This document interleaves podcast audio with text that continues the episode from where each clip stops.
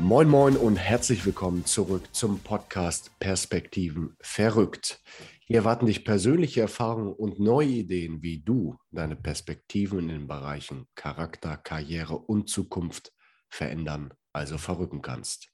Wir sind Erik und Felix und wünschen dir nun viel Energie beim Zuhören und Umsetzen. Vor allem haben wir selber ganz, ganz viel Energie zum Sprechen und Umsetzen. Und damit auch herzlich willkommen von meiner Seite. Heute geht es in einen neuen Bücherwurm-Brunch. Felix und ich waren wieder wissbegierig und hungrig und haben gelesen. Und zwar ein Buch namens Resilienz im Beruf für Fach- und Führungskräfte. Das hat äh, vorrangig mich erstmal angesprochen. Ich habe das Buch dem lieben Felix empfohlen. Wir haben es zusammen gelesen und wollen heute die wichtigsten Aspekte, die wir uns da mitnehmen, mit euch teilen. Aber zunächst einmal, was ist Resilienz?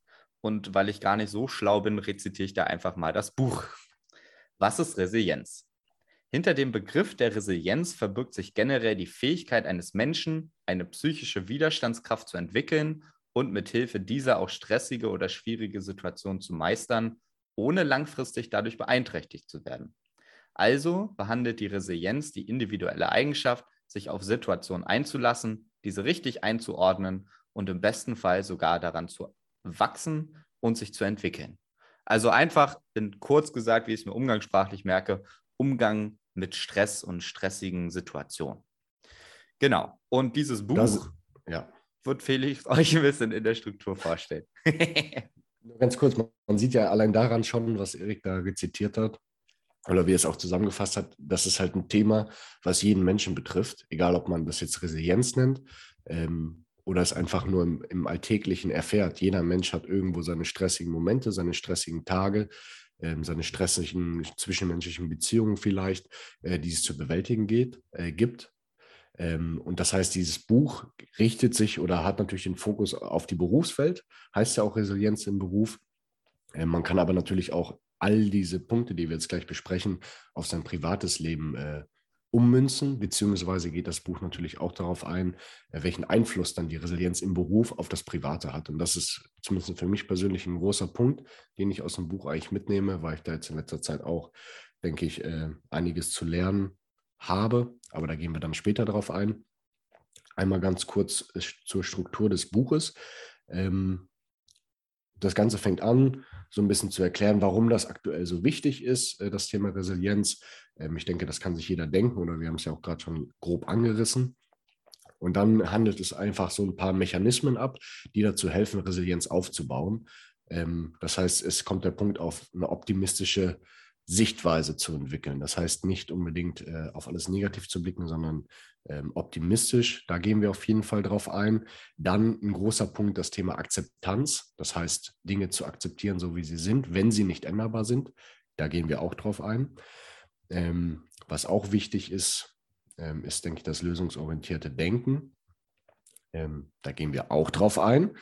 Und die Selbstverantwortung. Das heißt, man verlässt die Opferrolle und nimmt die Dinge selbst in die Hand, die man dann wiederum verändern kann, ähm, um seine Resilienz zu stärken.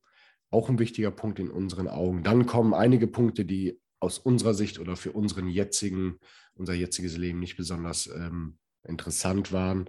Ist sowas wie inneres Gleichgewicht, Familie als Ausgleich, tägliche Übung für innere Ruhe. Das sind so Punkte, da sind wir, glaube ich, noch zu jung für. Na, ich glaube eher. Da sind wir noch zu naiv für, dass wir denken, dass das wichtig wäre.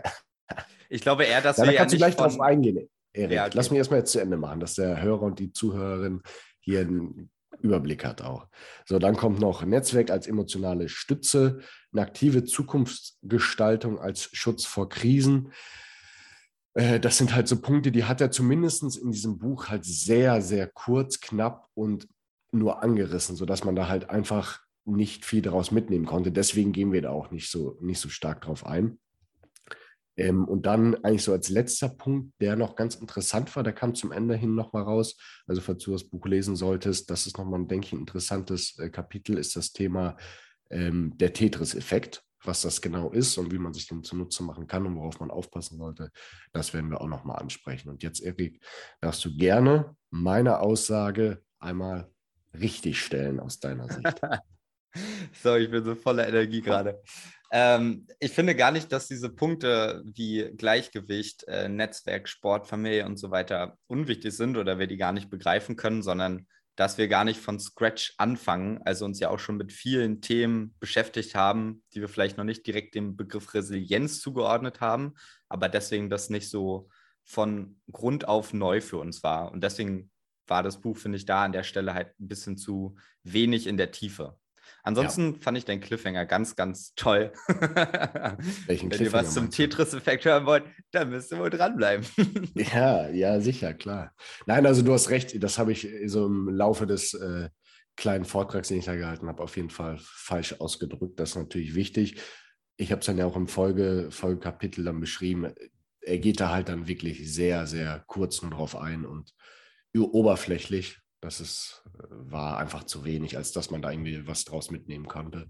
Und wir wollen ja das Buch auseinandernehmen, beziehungsweise das, was wir aus dem Buch mitgenommen haben, äh, weitergeben. Und äh, dafür braucht es dann halt auch eine gewisse Tiefe. Und die sind halt vor allem, denke ich, in den ersten Kapiteln gegeben. Genau. Und was mich auch selber am meisten weitergebracht hat, waren diese ersten vier Punkte, auf die wir jetzt eingehen werden. Also die habe ich gelesen und ich dachte so, Felix, du musst das auch lesen. Das ist so greifbar und äh, ja, hilft einfach in vielen Situationen. Und ich habe da auch noch eine Situation nach dem Buch gehabt, wo ich das direkt richtig schön anwenden konnte. Okay, Felix, dann lass uns mal mit dem ersten Punkt starten. Optimistische Sichtweise. Was waren deine Gedanken dazu? Ähm, ja, also ich, ich kenne es selber. Optimismus, sagt er, und das ist, denke ich, für jeden auch selbstverständlich, ist, dass man Chancen sieht. Dass man aus diesen Chancen, die man dann sieht für die Zukunft, eine Art Drive entwickelt. Das heißt, äh, irgendwie eine Bewegungsenergie zu sagen, okay, diese Chancen attackiere ich jetzt und äh, will das Beste rausziehen. Ähm, was ich aber auch kenne, zumindest in letzter Zeit hatte ich das öfter auch mal, ist, ich würde es nicht unbedingt mit Pessimismus beschreiben, ähm, sondern mit ein bisschen der Angst vor der Zukunft teilweise weil ich gewisse Faktoren aktuell nicht in meiner eigenen Hand habe und ich weiß, wie sich die entwickeln. Und da ist für mich in den letzten Wochen zumindest nur teilweise so die Angst vor der Zukunft entstanden. Er beschreibt das, dass die Angst vor der Zukunft halt die Gefahr ist, die man sieht. Und das ist Pessimismus. Also war ich wahrscheinlich pessimistisch. Ähm, am Ende des Tages, auch wenn ich mich nicht unbedingt so gefühlt habe. Aber ähm, das ist ein ganz entscheidender Punkt. Und ich habe jetzt in den letzten Wochen wiederum, ich kann auf das Thema nicht eingehen, weil das noch äh, aktuell ist und akut ist, ähm, habe ich dann begriffen, dass es doch auch Chancen gibt. Egal wie sich das jetzt entwickelt, es wird Chancen geben, äh, wenngleich ich trotzdem immer noch ein bisschen Angst äh, vor der Zukunft verspüre. Aber es hat auf jeden Fall einen Vorteil für mich gehabt, ähm, diese Chancen dann eher zu sehen, weil dieser Pessimismus hat mich auf jeden Fall äh, schon mental ordentlich mitgenommen, ehrlich gesagt es ist, macht halt einfach einen Unterschied, ob du morgens aufstehst und dich auf den Tag freust und weißt, dass es ein guter Tag werden wird oder du den Tag irgendwie meisterst oder ob du schon aufstehst oder am liebsten eigentlich im Bett bleiben möchtest, weil du sagst, ja, oh Gott, das wird heute ähm, total chaotisch. Also ich finde, es, es hemmt dich halt einfach in deinem Tun, in deinem Denken. So dieses, wenn du sehr, sehr, oder wenn du über pessimistisch bist. Also ich versuche da selber in meinem Leben halt sehr optimistisch an alles ranzugehen. Das klappt logischerweise auch nicht immer, hat sich aber auch erst mit der Zeit entwickelt. Also ich bin sehr äh, pessimistisch als junger Mensch gewesen oder auch äh, bis zum jugendlichen Alter. Einfach so ein bisschen, ja, man ordnet sich ja auch äh, ein, was man in der Familie so lernt oder was man auch in seinem Umfeld hat. Und da hat es einfach gepasst, auch pessimistisch zu sein. Und ähm, dann gab es halt irgendwann Lebenssituationen, ähm, die einfach auch mit Verlust von Menschen zu tun hatten, mit krassen Situationen, die einen schon mitnehmen und einfach mal auch reale, krasse Probleme im Leben zeigen. Und die haben bei mir so richtig dieses positive Denken getriggert, weil ich einfach so eine Einordnung hatte von, vieles ist gar nicht so schlimm wie das, was ich jetzt gerade erlebt habe. Und dementsprechend lass diese pessimistischen Gedanken halt einfach sein, weil es könnte so viel schlimmer sein. Ich finde aber auch, was gesagt. ich spannend finde, ist, und da denke ich auch nochmal drüber nach, was ich gesagt habe. Für mich ist Pessimismus eigentlich so ein Wort, womit ich mich niemals ähm, identifizieren würde. Ist für mich so ein riesiges Wort. Pessimismus ist für mich so ein richtig, einfach ein Mensch, der anderen so richtig scheiße drauf ist und alles schwarz sieht und so weiter und so fort. Aber wenn, so wie er das beschreibt, Pessimismus, er sagt nämlich, Pessimismus ist, ein, ist eine Gefahr sehen in der Zukunft oder muss jetzt nicht weiter in der Zukunft, sondern auch an dem Tag, keine Ahnung, ich muss, ähm, habe ein schwieriges Personalgespräch oder ich schreibe eine Abiturprüfung, dann kann ich entweder die Gefahr sehen, die da drin besteht ähm, und entwickle Angst oder ich sehe halt eine Chance da drin. Keine Ahnung, wenn ich die Klausur geschrieben habe, habe ich sie vom Tisch und kriege vielleicht sogar noch eine gute Note oder ich überstehe sie zumindest, je nachdem, was der eigene Anspruch ist. Ähm, oder in einem Personalgespräch, die Chance besteht, dass es danach besser wird. Ja, dass es danach entweder positiv weitergeht oder dass man einen Exit-Weg findet gemeinsam, der für beide besser ist als der Status quo. Und das ist was, ähm, wo du eben gesagt hast, dass bei dir als junger Mensch nicht so war. Das war bei mir auch nicht so. Ich glaube, das hat auch ein bisschen was damit zu tun, dass man natürlich über die, über die Jahre und über die Erfahrung hinweg einfach Selbstsicherheit auch sammelt und auch einfach lernt, dass diese Situation oftmals hinten raus dann dass einem dann ein Stein vom Herzen, äh, vom Herzen fällt und dass man hinterher irgendwie gelöst ist und dass es hinterher oftmals besser ist als davor. Und ähm, daran muss man sich, glaube ich, manchmal erinnern, wenn ich eine schwierige Situation habe, wie ich sie jetzt auch letztens oder jetzt aktuell habe, daran zu denken, okay, es kann eigentlich, so wie es jetzt ist, es ist ziemlich scheiße, aber es kann eigentlich nur besser werden. Ähm, und ich muss nicht unbedingt Angst haben davor, was passiert, sondern ich habe die Selbstsicherheit, okay, ich weiß, was ich kann, ich weiß, was das Problem ist. Ich kann jetzt nicht per se entscheiden, wie sich das Problem entwickeln wird, aber ich kann zumindest die Chancen, die daraus entstehen, begreifen und nutzen. Und ich glaube, dass das ähm, auch nicht unbedingt auf dem Papier beizubringen ist, sondern dass das etwas ist, was sich entwickeln muss. Ich finde es ganz stark, das mit diesen Gefühlen zu koppeln. Also wirklich, du gehst an die gleiche Situation ran, entweder mit Angst oder mit Freude. So, weil das kann man sich auch total gut vorstellen. Gehst mit Freude um voran, bist du hyped, dann wird auch was ganz anderes passieren, als wenn du mit Angst an die Situation rangehst. Ähm, vor allem, wenn dieses Gespräch sowieso stattfinden wird. Ja, dann kommen wir nämlich gleich so ein bisschen zum zweiten Punkt, wenn du damit einverstanden bist. Ja, gerne. Unabänderliches Akzeptieren ist ein ganz wichtiger Punkt in der Resilienz. Wenn du weißt, es steht dieses Personalgespräch jetzt an, es muss stattfinden. So, dann kannst du das nicht ändern. Du musst erstmal aktiv unterscheiden. Es darf keine Ausrede sein. Also ist es wirklich unabänderlich für mich, diese Situation, die jetzt kommt oder nicht. Aber wenn du sie sowieso nicht ändern kannst, wenn du da sowieso drin steckst, dann musst du das halt akzeptieren, weil nur dann kannst du mit klarem Kopf irgendwie an die Sache rangehen. Vielleicht um noch so ein bisschen die Kurve zum optimistischen äh, Denken zu packen. Eine Situation, die jeder kennt, ist, eine zwischenmenschliche Situation zwischen zwei Freunden, bei einem Pärchen oder wie auch immer. Es gibt ein Thema, das belastet mich, das muss irgendwie zur Sprache kommen. Vor so einem Gespräch, ich glaube, das kennt jeder, fühlt man sich nicht cool. So, das ist so eins, oh scheiße, jetzt muss ich dem anderen gleich sagen, dass ich eine Aktion richtig kacke fand. Oder dass äh, mich das total belastet. Und das ist so emotional, das geht mir so nah. Boah, da habe ich so ganz viel Kribbeln überall im Körper. So, es ist aber Fakt, das Thema muss besprochen werden, weil nur dann kann es besser werden. Nur dann kann die andere Person das Feedback aufnehmen und es kann sich ja irgendwas ändern.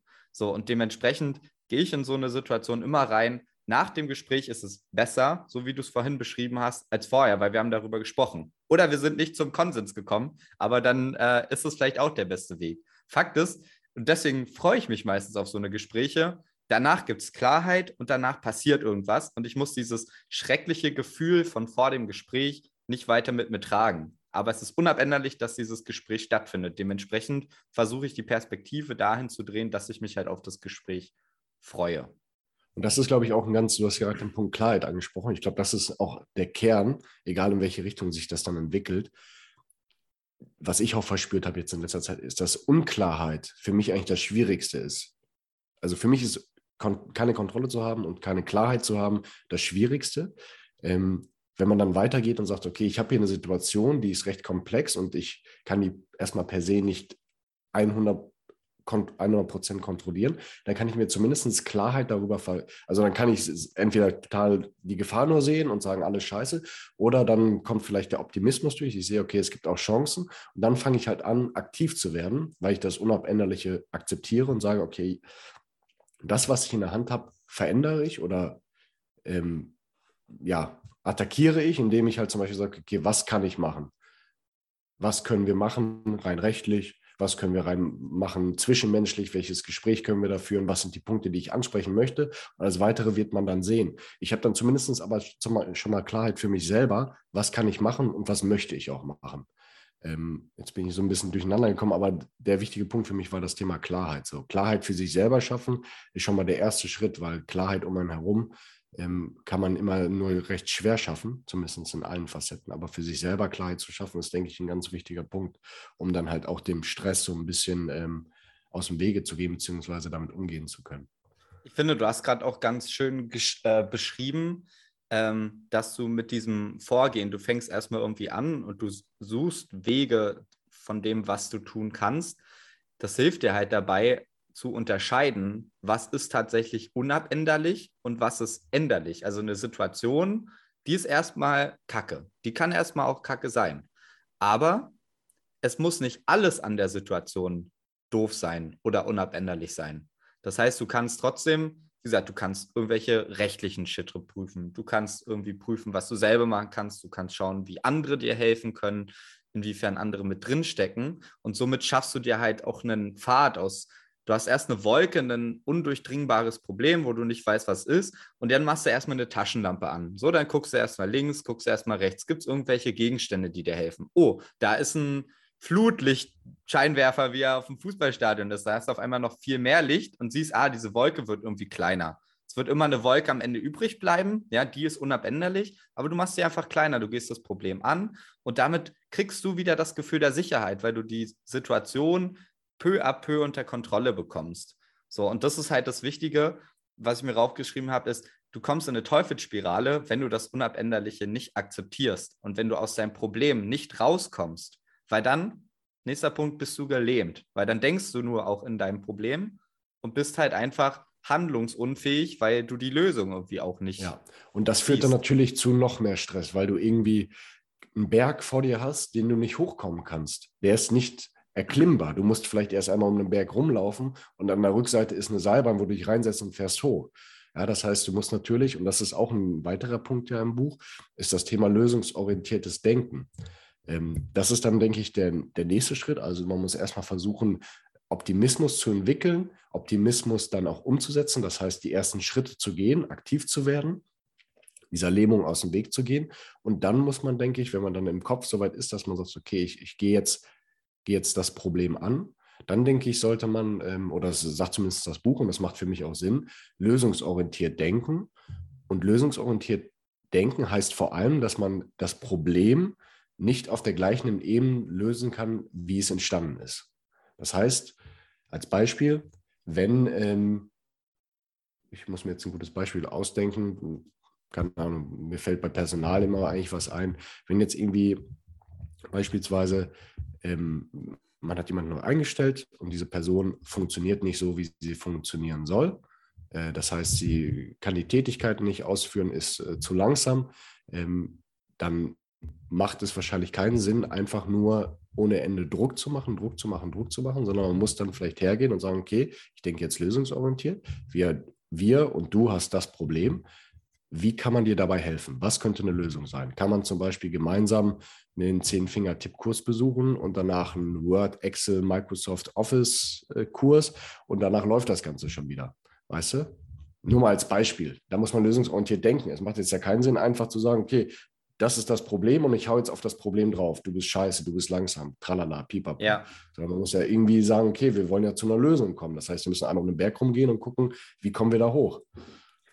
Meistens sind Probleme ja auch nur irgendwelche Symptome, aber nicht die Ursache. Ne? Also wenn äh, eine Person vielleicht auch jetzt irgendwie in einer Gastro gestresst ist oder mit Stresssituationen nicht umgehen kann, dann wird sie nicht ruhiger werden, wenn du ihr das sagst, weil da werden irgendwelche Erfahrungen im Hintergrund sein, vielleicht sogar Erziehung, ja, dass immer ein Stress erzeugt wurde und damit ein Druck. Und dieser Druck führt halt dazu, dass dann Fehler passieren. So, die, die kannst du halt nicht, wenn du einfach nur draufhaust, genauso lösen. Und das ist halt dieses, dieses Denken in, in Lösung und dahin kommen, wie du es so schön beschreibst. Und wirklich, das finde ich auch wichtig, in eine andere Ebene zu gehen, also zu schauen, was steckt dahinter. Das kannst du natürlich nicht immer machen in jeder Situation. Ne? Manchmal muss es auch schnell gehen. Aber um nachhaltig Probleme zu lösen, finde ich immer diesen Ansatz wichtig, die Ebene zu ändern und zu fragen, warum agierst ja. du denn so? Das ist halt auch, um da jetzt mal ein bisschen auch das Thema Führung mit reinzubringen, weil das ja durchaus auch ein Buch ist, was sich um das Thema Führung ähm, und Beruf äh, dreht, ist, ähm, es ist ja zum Beispiel, wenn ich jetzt sehe, ich habe das Symptom, ein Mitarbeiter ist langsam bei bestimmten Tätigkeiten. Nur mal als Beispiel, der ist langsam am Tische sauber machen. So, dann sehe ich das, ich bekomme das Feedback vielleicht auch von anderen, dann muss ich mir Gedanken machen, warum ist das so? Ich kann ein Gespräch mit dem führen und sagen, ey, so, das ist ein bisschen langsam, woran liegt das? Ich kann auch direkt einfach sagen, das ist zu langsam, du bist scheiße, verpiss dich. So, nein, ich führe das Gespräch und gucke, okay, woran liegt das? Und dann sagt er mir, ja, hier, dies, jenes. Und dann kann ich aus dem Gespräch vielleicht noch keine Lösung ziehen. Dann ändere ich nochmal die Ebene. Ich spreche nicht mit ihm, weil er das Problem vielleicht auch gar nicht versteht, sondern ich beobachte die Person, wie sie die Tätigkeit ausführt und erkenne, okay, aha, der Tisch ist danach so sauber, dass du danach quasi da dann Menschen drauf operieren könntest. Als Beispiel, übertrieben gesagt. Absolut unnötig. Der Tisch muss nicht so sauber sein, dass du danach Menschen drauf operieren kannst. Äh, der muss nicht jede Fuge muss ausgekratzt sein, ne, bis aufs Letzte, sondern der Tisch muss einfach sauber sein. Es gibt einen Unterschied zwischen sauber und hygienisch, klinisch rein. Und in der Gastronomie muss ein Tisch sauber sein und nicht äh, klinisch rein.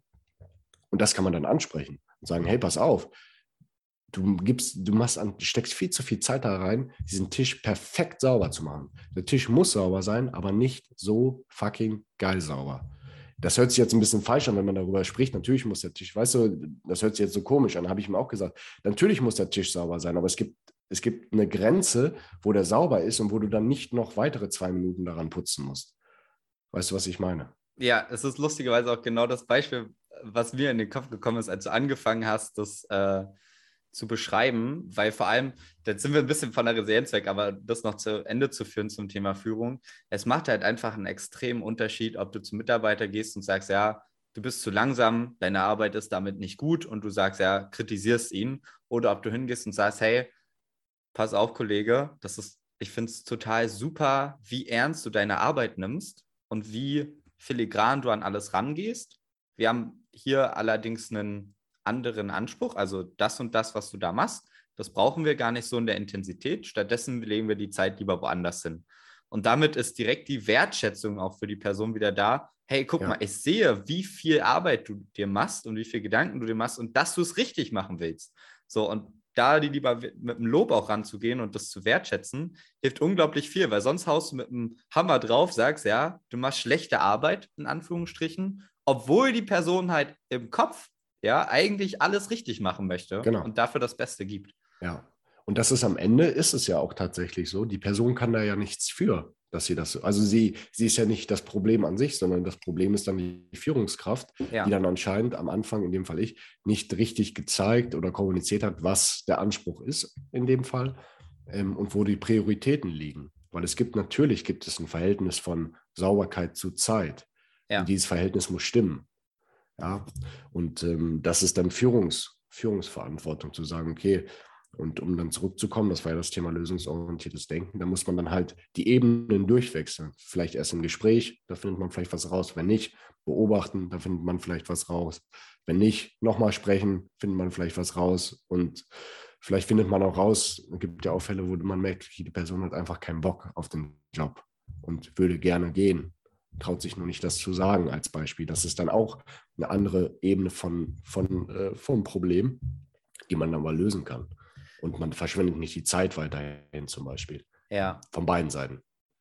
Und da, und das ist jetzt wieder Resilienz der Führungskraft. Du hast dieses theoretische Wissen, wie du es jetzt gerade beschrieben hast, aber eine vernünftige Resilienz gibt halt vor, dass du auch in einer stressigen Situation, in der du bist, dann auch wirklich so handelst und eben nicht den falschen Weg nimmst und einfach dem Mitarbeiter einfach draufhaust. Das ist dann genau dieser Unterschied. Du hast eine Theorie und du weißt, was in der Theorie richtig ist und du musst in einer stressigen Situation die Theorie richtig machen und dann halt nichts kaputt machen lassen. Das ist halt ein resilienter Umgang damit. Ja. Und deswegen wichtig. Ja, das ist ja auch das Schwierige. Ne? Genau, das klar. Ist, Weil das andere geht ja schneller. Äh, Kurz zu ja, sagen, ja, deine meine, Arbeit ist kacke, mach schneller in einer stressigen Situation, das hast du ruckzuck gesagt. Äh, dir die Zeit ja. zu nehmen, wiederum nicht. Und du musst es ja auch gar nicht in der Geht Situation ja auch in klären. Situation, genau. Richtig. Kannst du ja im Nachhinein noch machen. Ich, nur, genau, nur abspeichern und sehen, okay, da gibt es was zu klären. Ähm, aber das ist ja das Wichtige auch, ne? dass man dann unterscheiden kann, was, äh, was nehme ich, jetzt, was nehm ich jetzt mit, was klärt man hinterher, akzeptiert dann vielleicht erstmal das, was jetzt gerade ist, weil es auch vielleicht nicht einen Riesenschaden anrichtet und versucht dann im Nachgang die, die Situation, die an sich erstmal unabänderlich schien, in dem Moment halt zu ändern, ne? Eine Lösung zu finden. Bevor wir ja. zum nächsten Punkt kommen, wollte ich auch eine Sache sagen, die mir selber extrem aufgefallen ist, ähm, wo im letzten Jahr ich auch sehr stressige Situationen hatte. Ich habe es nicht geschafft, aus meiner Lähmung zum Teil rauszukommen, was dazu geführt hat, dass ich nicht richtig abschalten konnte. Ja, das habe ich mir noch mit aufgeschrieben. Wenn du dich richtig reinsteigerst in eine Situation und diese Lösung nicht findest, dann nimmst du dir das ins Private mit. Wenn du diese diesen Lähmungszustand von, du siehst nur das Problem und hängst in diesem Problem fest. So, und dann ist es ganz schlimm, wenn du nicht nur auf beruflicher Ebene zum Beispiel dein Problem hast, sondern wirklich im Privaten nicht abschalten kannst und äh, irgendwann später die Lösung findest oder das einfach auf den nächsten Montag schiebst, zum Beispiel. Das ist was, äh, das habe ich gelesen und ja. habe ich mich sofort wiedergefunden. Und das ist was, was mir auch immer ja, wieder schwerfällt, dieses auch. Abschalten wirklich hinzubekommen. Ja, das ist auch, denke ich, das ist auch mein großes, meine große Herausforderung, zu schaffen, dass man die Tage, wo man arbeitet und den, den Stress dann auch hat, den positiven Stress auch hat, es macht ja auch Spaß und so, ne? Also Stress ist ja, also wenn ich über Stress spreche, dann ist das eigentlich oftmals positiver Stress, ähm, weil, das, weil das einfach Spaß macht auch. Aber das dann nicht mit ins äh, in Feierabend zu nehmen, das ist, weiß nicht, ich glaube, das ist noch ein Prozess, der noch äh, lange anhalten wird, bis ich da so weit bin, dass ich sage, okay, ich kann da auch wirklich komplett abschalten. Das wird, glaube ich, schwer sein für mich persönlich auch. Das bringt auch ein bisschen, denke ich, ähm, der Job an sich mit, weil man dann irgendwie, wenn man Feierabend hat, zumindest äh, abends der Laden hat auf, morgens macht der Laden direkt wieder auf.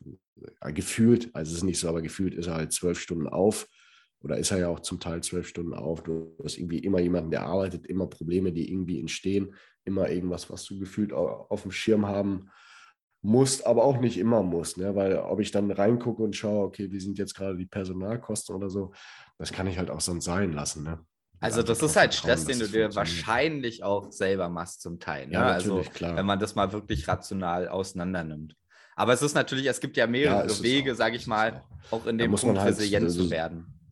Also es ist ja so, okay, wir wissen, dass es jetzt so ist. Das ist schon mal gut. Das heißt, wir, wir hängen nicht in irgendeinem Problem und sind nur gestresst, sondern wir wissen auch, okay, wir schalten vielleicht nicht richtig ab. Und ich schaffe sogar manchmal in der Situation, wo ich nicht richtig abschalte, daran zu denken, jetzt solltest du abschalten, weil das ist gerade sinnlos. Ja. Das heißt aber noch nicht, dass ich das emotional schaffe. So, das ja. ist der Schritt, wo ich da gerade hänge und versuche daran zu arbeiten. Und das ist halt so dieses äh, Konstrukt, was sich so aufbaut. Aber es ist halt einfach wichtig. Genau. So, was ist der, der vierte Punkt, äh, den wir wichtig fanden? Willst du sagen? Nee, ich wüsste jetzt nicht, welchen du genau meinst. okay, der, der vierte Punkt von dem äh, Gesamtkonzept des Buches, und zwar für mich der letzte, wo äh, ich richtig überzeugt von war, war der Punkt Selbstverantwortung übernehmen und Opferrolle verlassen. Das bedeutet, du hängst in Aha. der Situation drin und du kannst die Schuld immer auf andere schieben. Du kannst dein emotional oder deine Emotionen wie Wut und Ärger eigentlich auf freien Lauf lassen und Immer ist irgendwer anders schuld. Aber um da rauszukommen aus der Situation, musst du halt immer dich selber fragen, was kann ich persönlich tun? Weil das Verhalten von Felix, das kann ich nicht steuern. So, das Verhalten von anderen kann ich nicht steuern. Das Einzige, was ich kann, ist in der Situation, mich selber zu kontrollieren, meinen Kopf zu kontrollieren, meine Handlung zu kontrollieren. So, und das heißt nicht zu sagen, ja, oh, mein Chef ist doof und meine Mitarbeiter sind doof, die denken alle nicht nach, immer läuft der Prozess schief. Ja, das wäre Opferrolle. Stattdessen kann ich auch rangehen, okay, es passieren immer wieder Fehler im Prozess. Das bedeutet, meine Vorgaben als Führungskraft sind wahrscheinlich nicht ausreichend. Vielleicht ist der Prozess nicht gut genug dokumentiert. Vielleicht kontrolliere ich zu wenig. Vielleicht muss ich mehr Aufgaben abgeben. Wie auch immer, gibt genug Punkte. Aber das ist dann meine Aufgabe, Selbstverantwortung zu übernehmen und zu schauen, wie löse ich das Problem jetzt, nachdem ich die Theorie quasi schon erkannt habe? Ja, und das ist, das ist ja auch ein Punkt, also das Thema Selbstverantwortung und teilweise auch Verantwortung für etwas zu übernehmen, wofür man per se vielleicht erstmal gar nichts kann, aber wo man auch als Fachkraft meinetwegen ähm, und ganz klar als Führungskraft einfach sagt, okay, ich übernehme jetzt die Verantwortung dafür, weil dann habe ich die Chance, das zu ändern.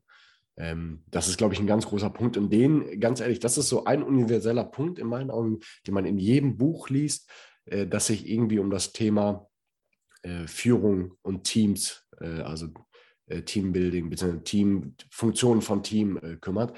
Man braucht Leute, ähm, und am besten ist man es selber, ähm, die Verantwortung übernehmen für Probleme, die nicht sagen, das ist scheiße, du bist schuld, sondern sagen, okay, das ist Status quo. Warum ist das so? Und ich bin selber vielleicht gar nicht das Problem oder kann da gar nichts für, per se erstmal, aber ich habe zumindest die Verantwortung dafür, dass es sich ändert. Und das ist einfach der Punkt, wo man dann sagt, okay, ich übernehme erst Selbstverantwortung für mich und kann dann natürlich auch sagen, ich übernehme Verantwortung für das Handeln von anderen als Führungskraft beispielsweise, um dadurch dann halt einfach den Qualitätsstandard zu erhöhen, die Prozesse zu verbessern äh, und das Team an sich einfach zu verbessern. Das ist, glaube ich, ein ganz großer Punkt. Ja. Äh, Selbstverantwortung ist in meinen Augen mit der wichtigste Faktor ähm, in dem Bereich Teams, Führung, Fachkräfte. Ja, und vor allem im Privaten, im Beruflichen, überall. Nur nur du persönlich kannst dein eigenes Leben beeinflussen. Es kann kein anderer, so richtig, weil du kannst dir Leute suchen, die das beeinflussen können. Und das ganz Wichtige ist auch, du musst kein Problem der Welt alleine lösen. Ja, das denken wir immer, weil wir Menschen kaputt im Kopf sind. Aber das ist totaler Humbug. Also du kannst dir für jedes Problem, kannst du dir Leute suchen, die dir helfen. So, aber es liegt in deiner Verantwortung, nach Hilfe zu fragen. Ja, also auch finde ich total wichtiger Punkt. Du musst es nicht allein schaffen, du kannst danach fragen, aber du musst vorher Verantwortung übernehmen für dich und dir auch eingestehen, ja, okay, das schaffe ich jetzt vielleicht nicht alleine, dann frage ich mal um Hilfe. So, und meine Erfahrung meistens, wenn ich um Hilfe frage, Mensch, äh, kriege ich die auch. Und meistens können Leute Sachen besser als ich. Ja, das äh, kommt in 80 Prozent der Fällen vor, weil ein paar Sachen kann ich, ein paar Sachen kann ich nicht. Und auf einmal wird so ein großes Problem immer, immer, immer, immer kleiner, weil andere Leute haben Netzwerk, andere Leute haben Fähigkeiten, so, und wenn ich die selber nicht habe, hey, dann lass dir helfen. So. Aber du musst diese Verantwortung halt übernehmen und aus der Opferrolle reingehen, ja, wie soll ich das denn alles schaffen? Das kann ich gar nicht wissen, das kann ich gar nicht können, so mi, mi, mi, sondern okay, ich kann es nicht, dann gucke ich halt, ob ich es jetzt selber lerne oder woanders hingebe. Ja, das ist ein sehr wichtiger Punkt, Selbstverantwortung. Und das ist in meinen Augen auch das, was, wie gesagt, sowohl einen guten Menschen an sich, eine gute Fachkraft, eine gute Führungskraft ausmacht, ist äh, für mich immer der Punkt Verantwortung einfach ja. zu übernehmen und nicht die Verantwortung von sich wegzuschieben. Ähm, und mit Verantwortung meine ich alleine schon, wenn man als als Fachkraft oder als nur mal als das, sag ich mal, kleinste Beispiel, als, als Praktikant, als Aushilfe einfach nur sagt, hey, irgendwie habe ich hier gemerkt, der Prozess funktioniert nicht oder das Arbeitsmittel ist ein bisschen defekt. Ähm, das ist schon auch ein Stück weit Verantwortung zu übernehmen. Nicht zu sagen, ach, das ist doch alles scheiße hier, das Messer schneidet nicht richtig, sondern Verantwortung zu übernehmen und zu sagen, ey, passt mal auf, so das Messer ist komplett für den Arsch oder der Apfel im Kerner ist fast durchgebrochen, so wir brauchen da mal einen neuen. Das ist in meinen Augen schon das kleinste Beispiel von Verantwortung zu übernehmen, weil man denkt nicht darüber nach, wie scheiße es ist, sondern man denkt, okay, ich habe hier das Problem und ich würde das gerne gelöst haben ich kann ich es vielleicht gar nicht selber lösen, aber ich sage Personen Bescheid, das hast du ja auch beschrieben, ich suche mir Hilfe und sage denen, ey, liebe Führungskraft, das Arbeitsmittel funktioniert nicht, kümmere dich bitte mal darum, dass ja. das wieder funktioniert. Und das ist auch was, immer wenn sowas ähm, bei uns passiert, dass irgendjemand auf mich zukommt und sagt, das funktioniert nicht oder wir brauchen jenes Arbeitsmittel, ganz einfaches Beispiel, wenn, wenn die Reinigungskraft zu mir sagt, ey, wir brauchen neue Wischmops, weil die alten langsam durch sind. Das sehe ich per se erstmal nicht, weil ich gucke mir nicht jeden Tag einmal die Wischmops an und mache einen Qualitätscheck, wie gut die sind. Ich habe da auch keine Ahnung von, sondern die sagt mir, ey, pass auf, wir brauchen eine neue. Finde ich geil. Und da bedanke ich mich auch für, weil das ist eine wichtige Information, die dann weitergetragen wird. Und das finde ich geil, wenn Leute Verantwortung ja. übernehmen. Das stimmt. So kannst du halt auch entspannter als Führungskraft führen, wenn du weißt, dass die Probleme und im besten Fall schon die Lösungen an dich herangetragen werden, ja. weil die anderen die Verantwortung übernehmen und nicht sagen, ja, ja, Felix, heute konnte ich wohl nicht putzen. ist alles Ja. dreckig, weil die Wisch der Wischmops war halt kaputt. Genau, und das Geile, wo du das sagst, ist, sie hat ja auch die hat direkt auch die Lösung. Sie sagt, hier, pass auf, die sind scheiße, sind durch. Ich hole am Samstag sechs neue. Ist das in Ordnung? Ich sage, ja, klar, ist Ja. das in Ordnung. Dann gibt sie uns einen Beleg, sie kriegt das Geld und fertig. Ne? Das ist halt ideal. Da weißt du, die, das läuft komplett autark. Du musst nur einmal das Ja geben und dann ist gut. Und das ist halt, wie gesagt, das Schöne, wenn du diese Atmosphäre hast und diese Umgebung davon, dann hast du weniger Arbeit. Ja, das finde ich auch das Brillante an dem Konzept. Ja, wenn du führst und wirklich die Leute Verantwortung haben und wollen, so, ey, da läuft ganz, ganz viel von ganz alleine. Und das ist ja auch für mich als Führungskraft wiederum wünschenswert, wenn ich Ja. da mit selber weniger Stress habe. Ja. Okay, Felix, wir haben zwei Cliffhanger diese Folge ähm, eingebaut. Die müssen wir jetzt natürlich noch auflösen.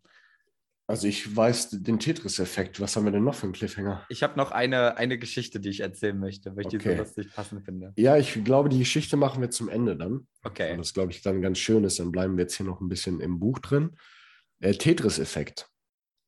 Ja, was ist das? Kann man sich ja fragen. Ne? Tetris kennt, denke ich, Habe jeder. ich als Kind gerne gespielt. Da musste man Ich so hab- die Klötzer.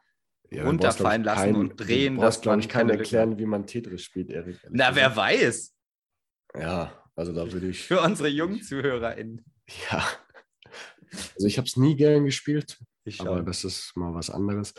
Ähm, Tetris-Effekt. Also prinzipiell wird der Tetris-Effekt, ich weiß gar nicht, aus welchem Bereich das kommt, Psychologie oder sowas kommt das oder Gehirnforschung oder so ein Quatsch. Ich weiß es gar nicht genau, woher, woher er das hat. Ich auch nicht. Ich mir ehrlich gesagt nicht aufgeschrieben, aber es ist äh, wissenschaftlich, es ist nicht einfach irgendwas, wo sich der Herr. Tim Ong dankte, ich denke mir jetzt mal den Tetris-Effekt aus, sondern das gibt es halt wirklich, ist wissenschaftlich erforscht. Äh, der Tetris-Effekt beschreibt prinzipiell, dass unser Gehirn halt in der Lage ist, neue Denkmuster zu lernen und auf den Alltag automatisch anzuwenden. Damit ist gemeint, zum Beispiel, wir denken jetzt mit 25 Jahren nicht mehr darüber nach, wie man eine Schleife macht beim Schuhbinden. Das passiert einfach. Der Stein fällt runter und unser Kopf dreht den automatisch in die richtige Richtung. Da brauchen wir nicht drüber nachdenken. Ähm, sorgt also halt für Geschwindigkeit und Fehlerreduzierung. Das ist erstmal so per se der Tetris-Effekt. Das Problem ist jetzt nur folgendes. Das sagt Herr Tim Ong. Das Problem ist, wenn du natürlich beispielsweise auf Arbeit bestimmte Denkmuster lernst, wie man dort Probleme löst. Ja, das heißt, ich denke, mir fällt jetzt kein gutes Beispiel ein, aber vielleicht gleich. Ich spreche erstmal zu Ende, vielleicht hast du dann ja schon ein Beispiel. Das heißt, man lernt auf Arbeit gewisse Denkmuster, um halt den Alltag auf Arbeit zu bewältigen, als Fachkraft, als Führungskraft, was auch immer. Ähm, dann kann nur das Problem sein, dass man aus diesen Denkmustern, die man im beruflichen Kontext nutzt und die auch hilfreich sind, dass man die automatisch ins Private überträgt, wo sie einem natürlich schaden können. Das heißt, wenn ich meine zwischenmenschlichen Beziehungen ähm, automatisch in meinem Denkmuster so behandle wie meine Beziehung auf Arbeit, dann kann das natürlich durchaus äußerst problematisch werden. Das ist erstmal so der Tetris-Effekt. Ich habe da ein Beispiel, ich weiß nicht, ob es aus deiner äh, Meinung heraus passt. Es geht ja darum, dass Veränderung halt irgendwie schwierig ist. Ähm, was man schon häufiger erlebt hat, ist halt so dieses klassische Ding auf Arbeit. Es gibt eine Software, die wird schon seit Jahren benutzt und da gibt es verschiedene Wege, zu einer Auswertung zu kommen, zum Beispiel. So, und die Person, die das seit fünf Jahren macht, die klickt immer vier Klicks. Und wenn jemand eingearbeitet wird, dann werden genau diese vier Klicks gezeigt, weil das ist Tetris-Modell, Tetris-Effekt. Jetzt kommt die neue Person und sagt, können wir das nicht mit zwei Klicks machen, wenn ich einfach woanders hinklicke? Das ist doch kürzer. Und dann sagt die Person, nein, wir müssen das so machen. Ja, das So. ist auch gut. Da habe ich gar nicht drüber nachgedacht. Das ist dann ja nicht das Risiko, dass man es privat überträgt, sondern du meinst auf Arbeit, ne? wenn man, Genau. wenn man So, du kommst halt nicht in hat, einen- wo man nicht mehr rauskommt. Kreatives Neues denken, wie kannst du noch zu einer Lösung kommen, sondern du kennst halt nur den Weg, okay, ich muss den Stein halt so und so drehen und dann bin ich da. Das ist, was Ja. mir sofort eingefallen ist dazu. Also was mir auf, mir ist gerade ein Beispiel gekommen, ähm, wo ich Denkmuster von der Arbeit aufs Private übertragen hat und wo es mir auch schon geschadet hat. Also natürlich auf Arbeit als, äh, als Führungskraft ist man natürlich dafür da, Bedürfnisse von seinen Mitmenschen, also vom Team zu erkennen und diese möglichst so zu befriedigen, dass alle Seiten damit einverstanden sind, zufrieden sind. Das heißt, man ist in dem Fall dann derjenige, der meinetwegen sich um Sachen kümmert, damit alle zufrieden sind, ganz einfach gesagt. das kann ein Dienstplanwunsch sein, wo jemand sagt, ey, ich habe doch am Samstag einen Geburtstag und können wir da nicht irgendwie und du kümmerst dich dann darum, dass, dass man das hinbekommt, im besten Fall. Ja, weil man natürlich schaut, dass alle zufrieden sind. Und dann beim nächsten Mal, wenn diese Person dann einspringen muss, springt sie dann auch für jemand anderen ein und so weiter. Hat viele natürlich positive Vorteile, darf natürlich nicht überhand nehmen, aber das ist jetzt Stopp. Im Privaten hatte ich das letztens, vor zwei, drei Wochen. Äh, dann ging es darum, dass wir ein Restaurant gesucht haben. Wir hatten Hunger mit der Familie und haben ein Restaurant gesucht. Und ähm, da habe ich so ein bisschen, also ich hatte per se keinen Hunger mehr, ähm, aber jemand anderes halt noch. Und dann habe ich so ein bisschen da die Verantwortung für übernommen, jetzt ein Restaurant zu finden, wo dann das halt dieses Bedürfnis befriedigt wird von dieser Person, obwohl das gar nicht um mein Bedürfnis ging. Also mir war das komplett gleich. Und da habe ich halt dann die Verantwortung übernommen und es ist nach hinten losgegangen, weil ich dann gar nicht so richtig erkannt habe, was genau das Bedürfnis ist. Ich habe das einfach eingeordnet, habe gesagt, so, ich kümmere mich jetzt darum, wie ich auf Arbeit auch bin und zack, tack, tack, tack, tack. Aber das war in dem Moment gar nicht das Richtige. Darum ging es gar nicht in dem Moment per se. Ich wollte dann relativ schnell diese Lösung auch herbeiführen, weil ich keinen Bock hatte, jetzt ewig hier rumzulaufen. Ähm, aber darum ging es gar nicht. Es ging anscheinend eher auch ein bisschen darum, ganz entspannter lang zu gehen, sich was Schönes zu suchen, ne? pipapo da hatte ich gar keinen Bock drauf oder das war nicht mein Bedürfnis. Ne? Und da habe ich das Bedürfnis falsch eingeordnet und ähm, dann auch dieses von der Arbeit, Bedürfnis ist da, ich löse. Komplett falsch in diesem Kontext. Ja. Die aber sagen müssen, jo, macht, macht mal. Ihr, ihr, kriegt euer eigenes Bedürfnis mit Sicherheit gelöst. Das war ein großer Fehler in dem Moment. Und dann hat, ist es geclasht dann ist es ordentlich geclasht. raus, ja. Weil ich natürlich dann auch, und das ist dann der nächste Punkt, dann habe ich natürlich auch gedacht, okay, ich tue hier in Anführungsstrichen was Gutes aus meiner Sicht, äh, habe es aber aus deren Sicht gar nicht getan, weißt du? Und dann ja.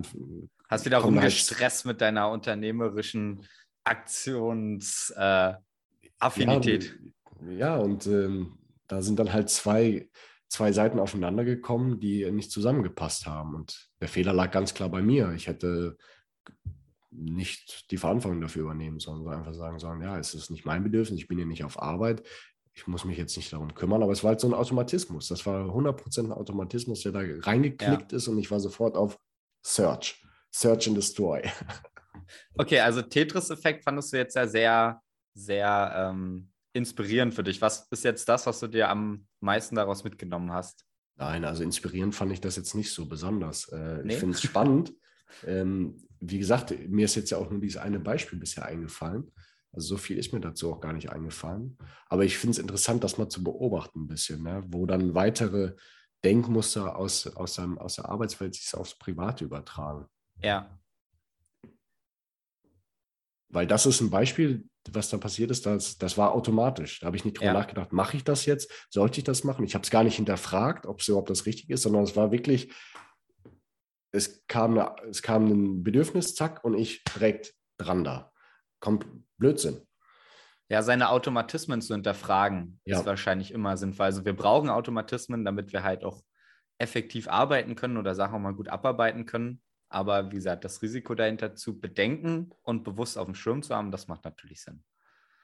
Das stimmt. Okay, dann zum Jetzt Abschluss deine, noch deine eine Resilienzgeschichte. Ja. Okay. Pass auf, ich war, ist auch gar nicht so lange her. Ich habe mich ähm, seit Februar diesen Jahres im Fitnessstudio angemeldet. Ist glücklicherweise nicht so weit weg von mir zu Hause und da gehe ich gerne vor der Arbeit hin und manchmal auch nach der Arbeit. Unabhängig davon, meistens packe ich dann nur meine Sporttasche ein, nehme nur das Nötigste mit, äh, so wie auch in diesem Fall und habe dann gedacht zu Hause, na, okay, Portemonnaie brauchst jetzt nicht, du gehst ja eh nur Sport machen.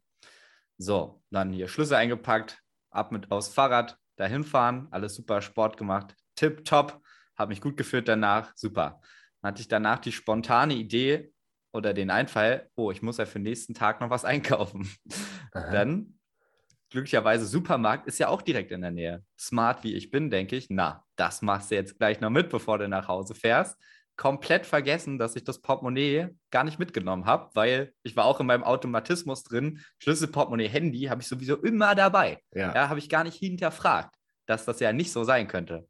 Ich, mir ist auch nicht eingefallen, dass ich mich aktiv dagegen entschieden habe. So, dann gehe ich jedenfalls in den Supermarkt, packe die Sachen schön ein, war dann auch ein guter Rucksack oder die Sporttasche noch gut ergänzt, habe dann alles aufs Band gepackt. So, das heißt, dieser Moment, okay, da ist schon alles mit drin, du kannst jetzt nicht einfach irgendwo reinpacken, stehst an der Kasse.